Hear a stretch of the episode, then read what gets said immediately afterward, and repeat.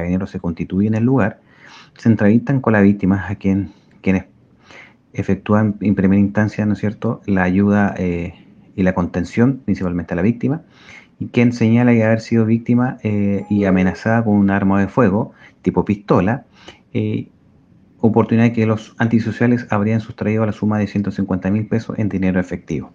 De esta manera, Carabineros efectúa la revisión del sitio suceso, principalmente las cámaras de vigilancia que mantenía este local comercial, logrando obtener ¿no cierto? las características de los imputados eh, que habrían efectuado el delito.